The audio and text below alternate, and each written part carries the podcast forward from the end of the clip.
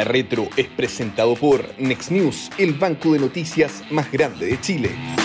¿Cómo están? Muy buenos días. Bienvenidos a otro capítulo de La Retro, este podcast eh, y contenido que hacemos para la comunidad del libro y obviamente para todo quien nos quiera seguir viendo en las distintas plataformas que tiene eh, el libro para ustedes. Como siempre, estamos con Cecilia Cifuentes, economista y directora del Centro de Estudios Financieros del S Business School, y Guillermo Ramírez, diputado de la UDI, abogado también y miembro de la Comisión de Hacienda de la Cámara. ¿Cómo están? ¿Cómo les ha ido en esta semana que, que ya estamos a día jueves? ¿Cómo les va?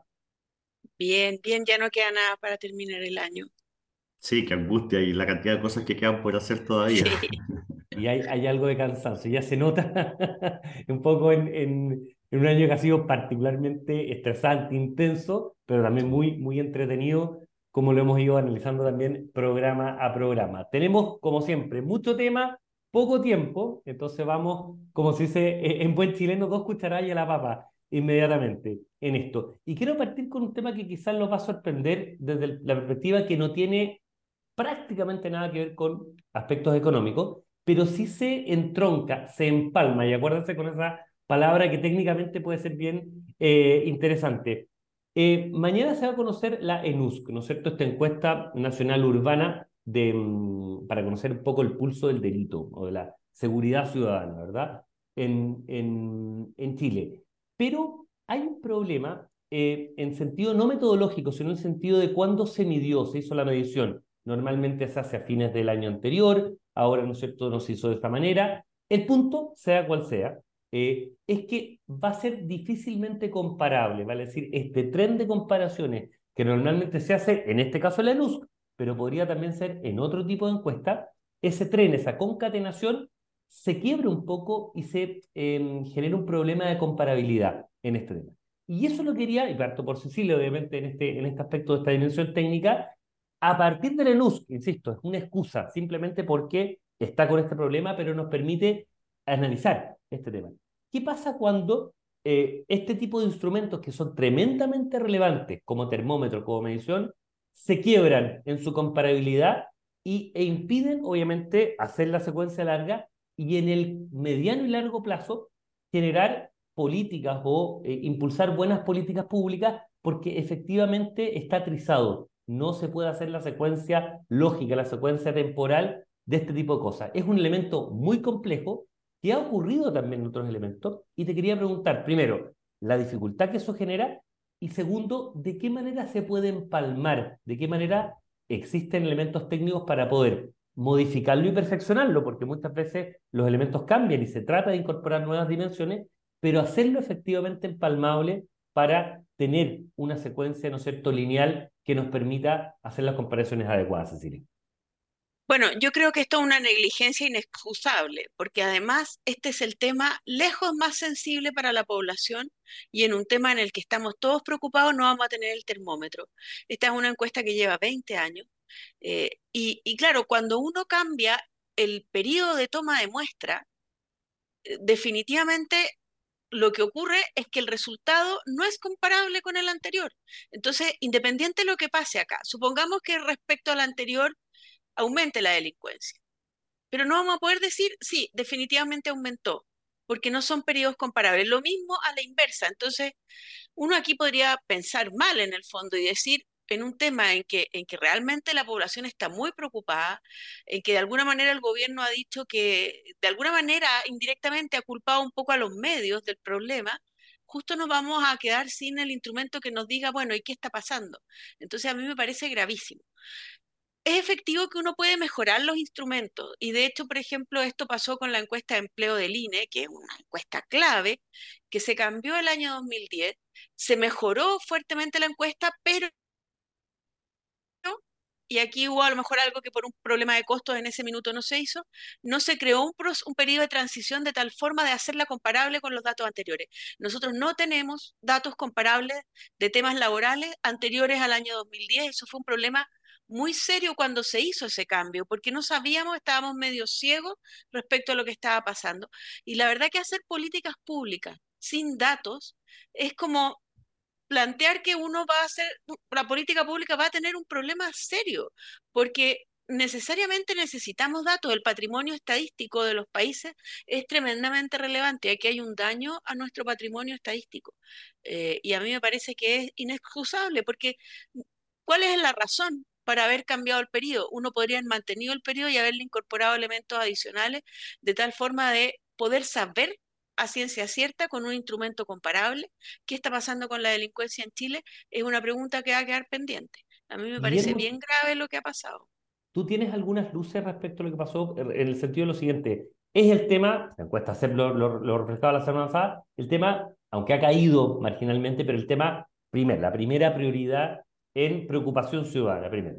Segundo, el ENUS es el termómetro más grueso, el termómetro, ¿no es cierto?, más sólido, con más em, tiempo, precisamente para ir dando cuenta de los ajustes y los cambios. Y tercero, un gobierno que en su minuto, ¿no es cierto?, no fue tan duro en materia de todo lo conocido, no voy a entrar en detalles, ¿no es cierto?, previo incluso cuando era oposición, eh, y ahora que eh, ocurra esto por una negligencia inexcusable, como dice Cecilia, habrá razones que plantea el gobierno, ¿Qué tan grave es esto, insisto, en el tema de mayor preocupación ciudadana? Eh, es esto, no es tema económico, pero sí se empalma por el tema de la desprolijidad, sí se empalma por el tema de no poder tener datos o sacar cuentas alegres, lo ocupo en el buen sentido, cuando no te va bien y empiezas a decir que te va bien en algunas cosas. ¿Qué es lo que hay detrás de esto, Guillermo, de la interpretación política y lo, obviamente el conocimiento que tú tienes? A ver, desde una interpretación política, lo que hay aquí atrás es torpeza pura, porque esto solamente perjudica al gobierno. O sea, cuando tú tienes un instrumento que te impide comparar, entonces la única forma de comparar es a través de la sensación de las personas. Y la sensación de las personas hoy día es que eh, la, de la delincuencia ha empeorado en cantidad y también, por decirlo de alguna manera, en calidad no solamente en la cantidad de delitos, sino también en que estamos hoy día con delitos que son más graves. Vimos la semana pasada el tema de la granada, hemos estado viendo temas de secuestros, en fin. Entonces, el gobierno comete una torpeza que los perjudica políticamente. Ahora, cambiar un instrumento está bien, se puede hacer para mejorarlo, como decía Cecilia, pero primero tiene que haber un cierto nivel de consenso entre técnicos de que conviene hacer un cambio, cosa que acá no ocurre. Segundo, se hace públicamente, frente a las cámaras, se explica, se anuncia. Acá nosotros supimos que el cambio en la NUS se hace, o sea, lo supimos porque Felipe Arboe en una radio tiró el dato y eso prendió como pasto seco. Entonces, acá es como si se hubiese hecho a escondidas, eh, sin un acuerdo más o menos amplio. Eh, no entendemos muy bien las razones técnicas, entonces, al final acá está todo mal hecho. Y por supuesto que no se hace un cambio en la medición cuando este es el tema de mayor preocupación de los chilenos y aparentemente también del presidente, que anunció que no va a ir a la COP28 justamente porque se va a quedar para hacerse cargo de los temas de seguridad. Entonces, en todo ese contexto, haber hecho este cambio y de esta manera es una torpeza gigantesca y demuestra una vez más que al gobierno le cuesta hacer las cosas bien tiene un problema incluso de gestión en esta materia que es deplorable. A nivel político, ¿tú no tienes información de cuál habría sido eventualmente la razón por la que se miden en momentos distintos? Hay una temporalidad, hay una estacionalidad que obviamente hace que sea poco comparable. Después entraremos, ¿no es cierto?, a, aspectos técnicos y los expertos en seguridad lo analizarán. Pero ya todos los comentarios que han, aparecido, partiendo por los de Felipe Arboe, plantea que no es comparable, ¿no es cierto?, un ex subsecretario de, del gobierno de la presidenta Bachelet, que no es comparable precisamente porque eh, está midiendo en tiempos y con condiciones distintas Así en ese tema. Así es, bueno, como te digo, políticamente yo no tengo idea, noción, no había una explicación, no había un comentario de pasillo. Los parlamentarios de izquierda ayer en el Congreso se agarraban la cabeza diciendo otro autogol más, otra estupidez más eh, y como te digo, cuando ya los instrumentos que te permiten comparar no funcionan, entonces lo que queda es atender a la sensación de la ciudadanía. Y esa sensación claramente no beneficia en nada al gobierno. ahora cuando el gobierno nos diga, mire, nosotros es mentira que las cosas, que, la delincuencia subió, ha bajado, y, yo ¿y usted cómo sabe si su instrumento ya no sirve? Porque ustedes lo echaron a perder. Uno es comparable en todas las dimensiones efectivamente ocurre. Bueno, buen punto porque obviamente esto se conoce mañana, mañana viernes, pero eh, no hay ninguna duda que esto va a seguir, es una ola que va a seguir creciendo, no solamente porque ya, se, ya existen críticas previas, ¿no es cierto?, a esta incomparabilidad, pero sino que a partir de mañana eh, uno se pregunta en dos cosas. Si baja lo que sea Celia, ¿por qué baja? Y si eventualmente sube, bueno, ¿cuánto más podría haber subido si se hubiera comparado peras con peras en este caso de, de este tema? Por lo tanto, pareciera ser un zapato chino en el que se encuentra el gobierno y tanto la oposición como parte del oficialismo seguramente va a salir a criticarlo más allá de la opinión de los, de los técnicos. Esa es una primera dimensión. Y otra cosa que pasó el fin de semana y que es bien interesante y nuevamente desde la política tiene ciertas lecturas económicas es lo que pasó, ¿no cierto?, en Argentina, con el triunfo bastante más holgado de lo que se pensaba del presidente electo Javier Milei. Y parto de contigo, em, ¿qué lecciones se pueden sacar, no de la parte política, en la elección política, porque seguramente hay un hastío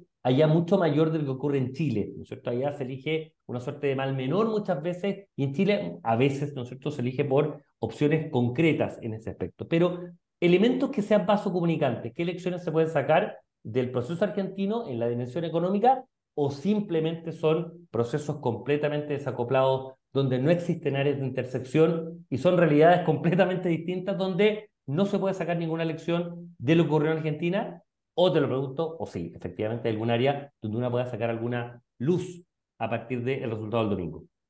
Mira, eh, Argentina es tremendamente interesante analizar desde el punto de vista económico. La verdad que siempre da ejemplo. Yo siempre uso Argentina, sobre todo cuando hacía clases en pregrado, de lo que no se debe hacer en políticas públicas. Argentina lleva un siglo de deterioro, un siglo de deterioro.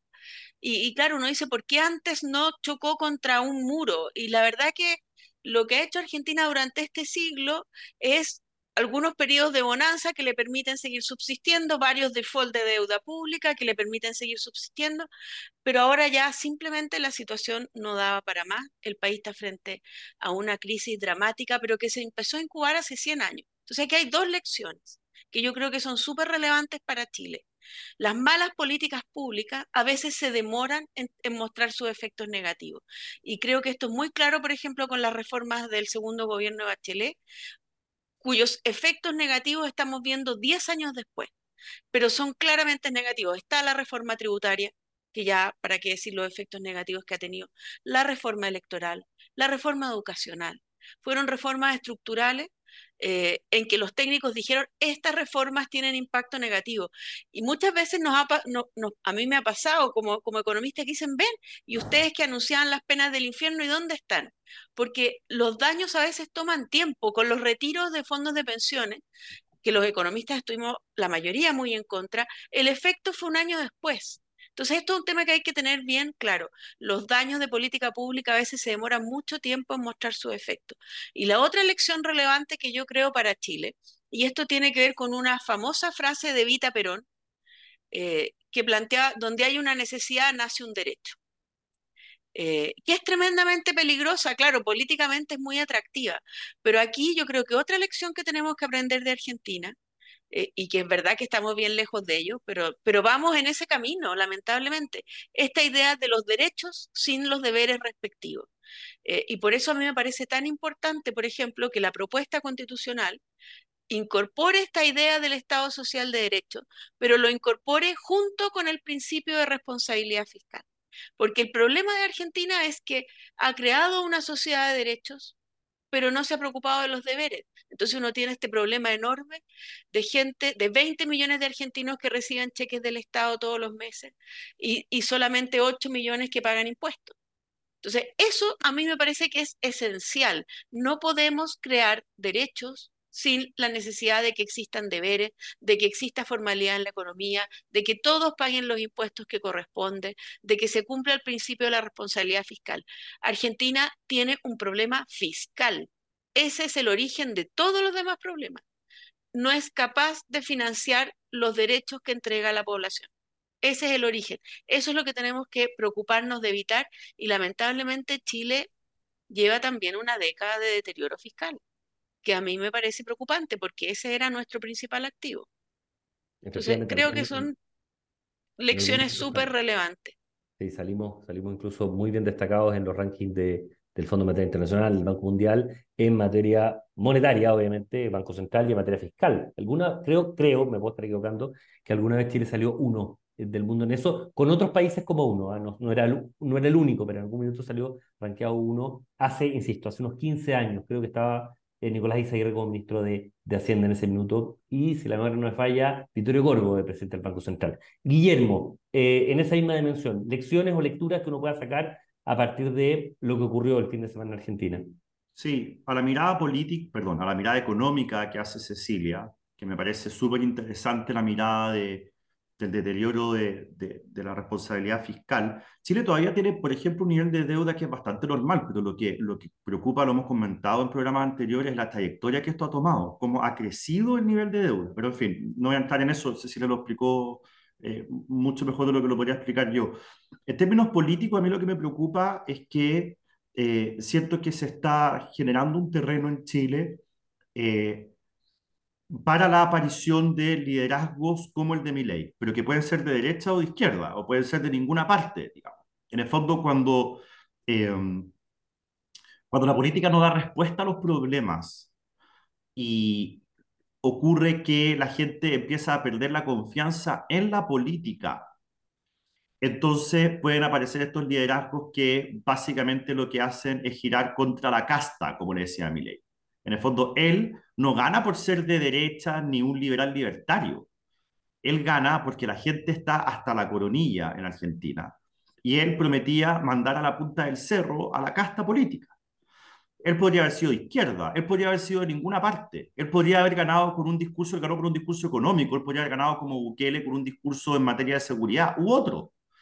Eh, y por lo tanto, eh, hay que tener mucha atención al hecho de que hoy día en Chile la confianza en la política está realmente en el suelo. Y está en el suelo porque tenemos un sistema político, eh, después de múltiples reformas a la Constitución del 80, que no nos permite llegar a acuerdos. O sea, toda la democracia de los acuerdos de los 90 y 2000 ya no existe. La aparición del Frente Amplio destruyó el diálogo. La atomización en el Congreso impide llegar a acuerdos porque estamos hablando de 20 partidos, algunos enanos, que tienen dos, tres parlamentarios que impiden lograr las mayorías. Eh, tuvimos un proceso constitucional que no interpretó en nada a los chilenos, no era lo que los chilenos querían. Tenemos un gobierno que en tema de economía y seguridad, que son siempre los dos más importantes, eh, no está dando el ancho y por lo tanto los chilenos hoy día, y uno lo ve en las encuestas en relación al plebiscito, ya han perdido la fe en que desde la política esto se puede arreglar. Gran parte, nosotros lo hemos estudiado muy bien, gran parte de la gente que se pronuncia por el rechazo lo hace de una perspectiva de no confío en nada que venga de los políticos. Y esta, este texto constitucional viene de los políticos y por lo tanto yo puedo estar a favor o en contra del gobierno, yo voy a votar siempre que no. Entonces, cuando tenemos un sistema político que no funciona y para arreglarlo no lo estamos logrando desde la institucionalidad, porque la desconfianza lleva a los chilenos a votar en contra, estamos abonando el camino para que aparezca un liderazgo que puede ser, insisto, derecha o de izquierda, eh, que dé vuelta a todo. Yo siento que nos estamos aproximando eh, a un eh, a un escenario que es peligroso. Yo creo que el hecho de que la izquierda se haya puesto en el en contra es una irresponsabilidad gigante. Eh, estamos jugando con fuego.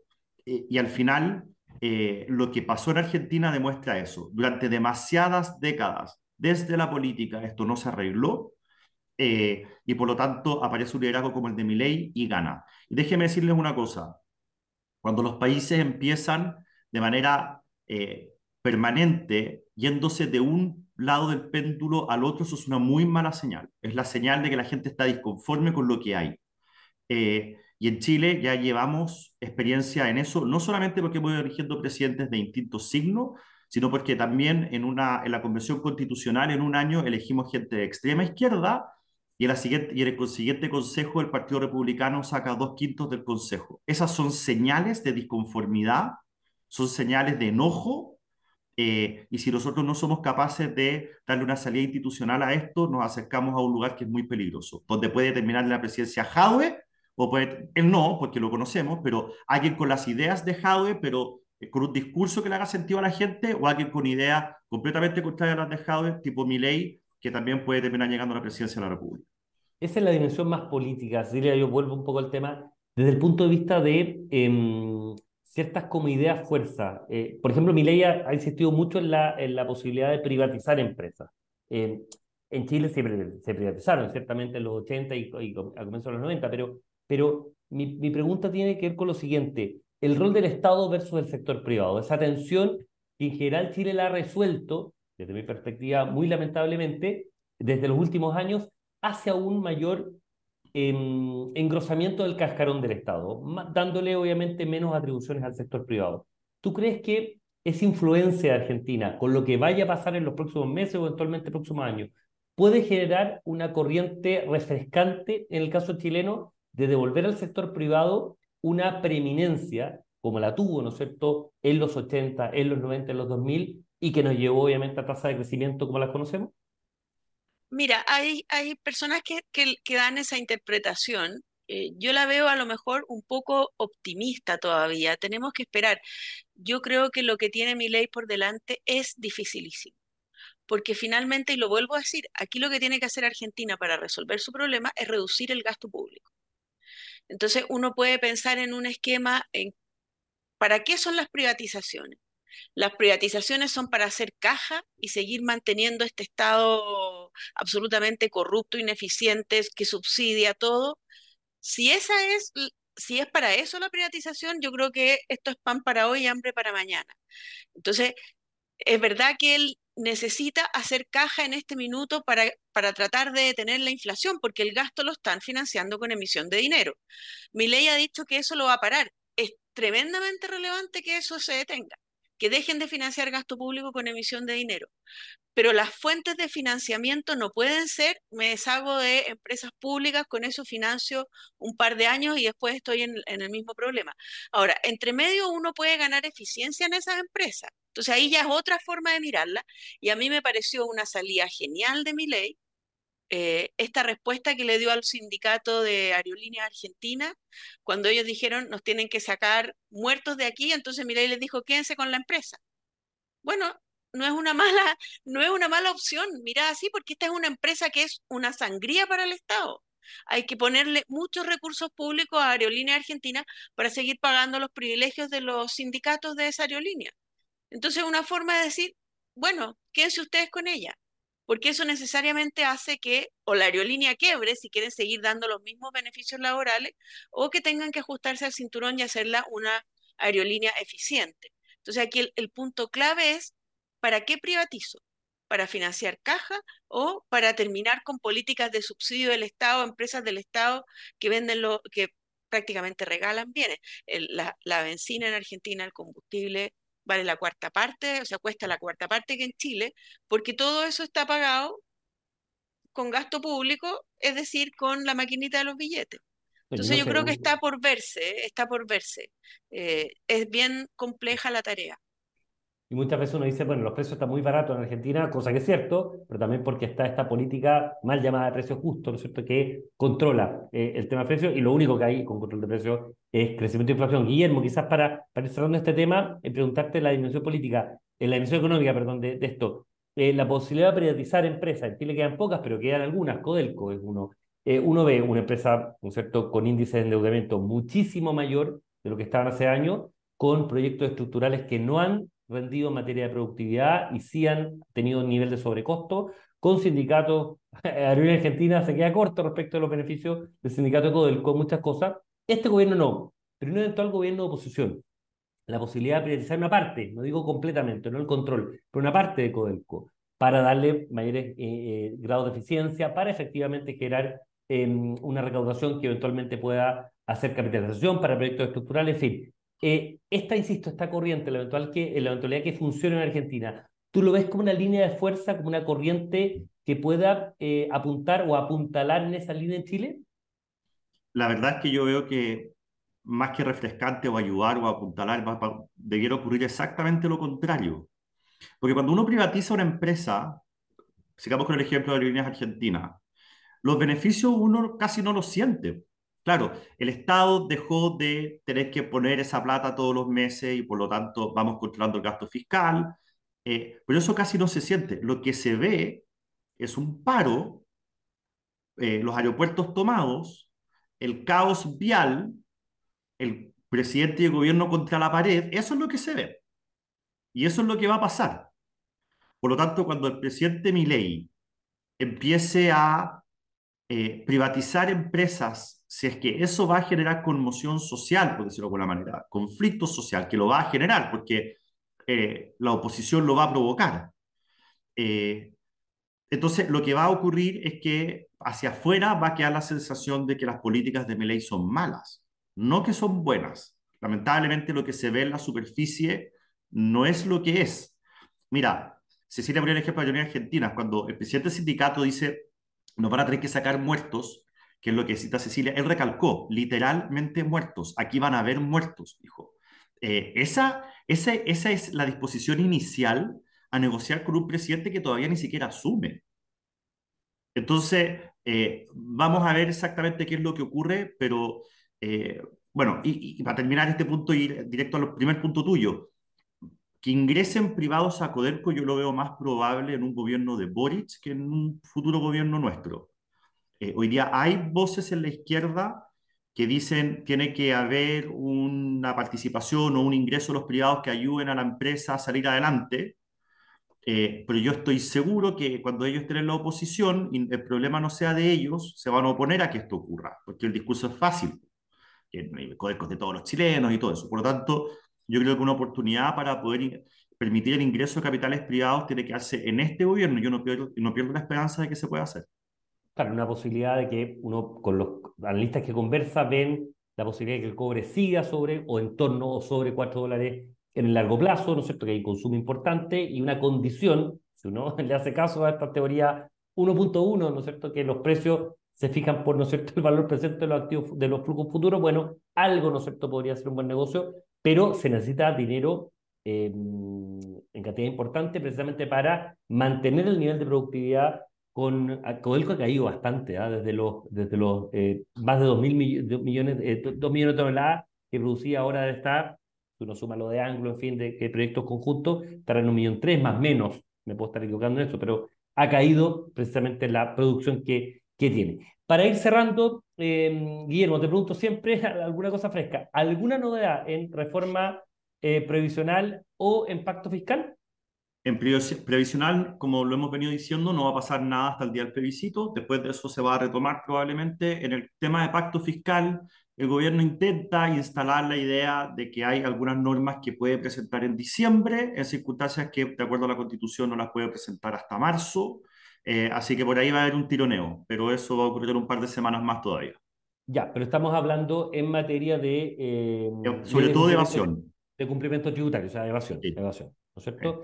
Para cerrar también, Cecilia, en, de, lo, de lo que se ha discutido a partir del tema impuestos internos, ha salido esta idea, y te lo pregunto a ti, de colegiar eh, impuestos internos tal como se colegió en su minuto Banco Central, en su minuto la CMF también.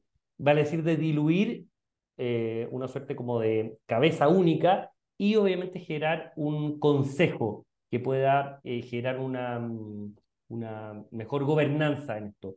Es una idea que a priori te parece atractiva para empezar a discutir, eh, después se verá la forma, ¿no es cierto?, a partir de eso. O sea, yo creo que lo, lo, que ha mostrado la experiencia chilena es que los gobiernos colegiados son mejores a los gobiernos unipersonales en este tipo de, de instituciones. Ahora, que eso vaya a necesariamente resolver problemas de corrupción interno, no creo que, que sea, aquí lo que tiene que haber es sanciones muy claras y ejemplificadoras y creo que la verdad que lo que uno ha visto hasta ahora, a mí me parece bien, el director de impuestos internos ha tomado medidas bastante drásticas, eh, pero el tema es que esto no puede quedar en que solo como este caso es muy mediático, bueno, veamos qué está pasando allá adentro. El, el problema es que, ¿será este el único caso? Eso es lo que preocupa. O sea, ¿hasta qué nivel eh, están estos impuestos internos? Lamentablemente, es una de las instituciones en que este tipo de cosas, el riesgo es mayor, porque aquí hay muchos millones y millones de pesos involucrados eh, y por lo tanto lo, lo, incentivos incorrectos eh, están presentes en forma permanente. Así que yo creo que esto tiene que ir mucho más allá de plantear un, gobierno colegiado. Eh, Guillermo, tú querías perdón. Sí. ¿Perdón? No, te, noté con que tú tenías ganas de plantear algo respecto al tema de impuesto interno. O, no, no, estoy de acuerdo con la, Cecilia. Acá hay que mirar a las personas involucradas y ir viendo qué hicieron hacia atrás.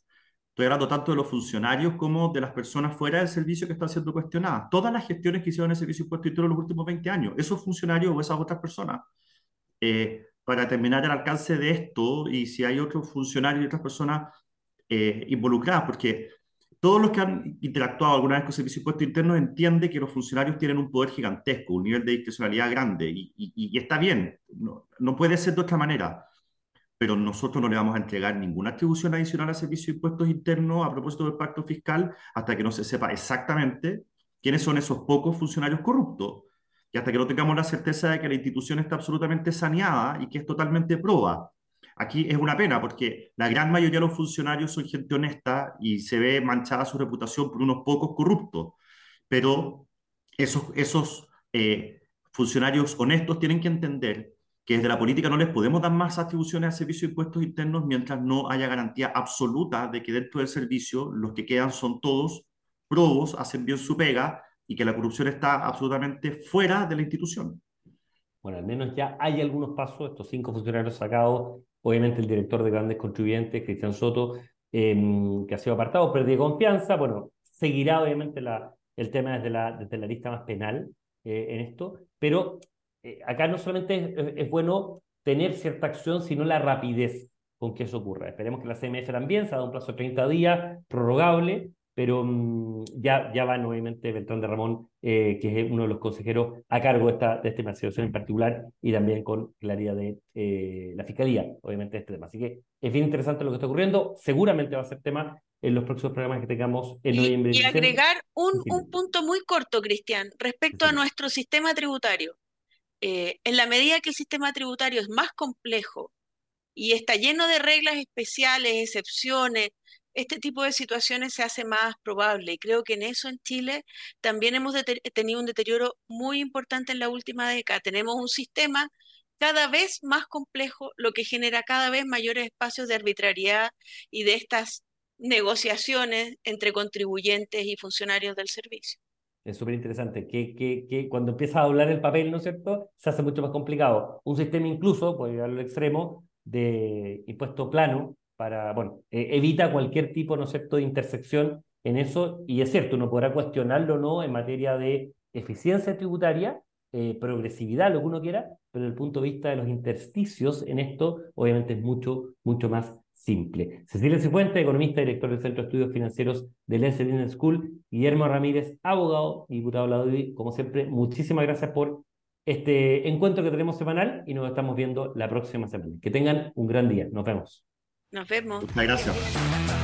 La Retro es presentado por Next News, el banco de noticias más grande de Chile. El Libero, la realidad como no la habías visto. Haz que estos contenidos lleguen más lejos haciéndote miembro de la red Libero.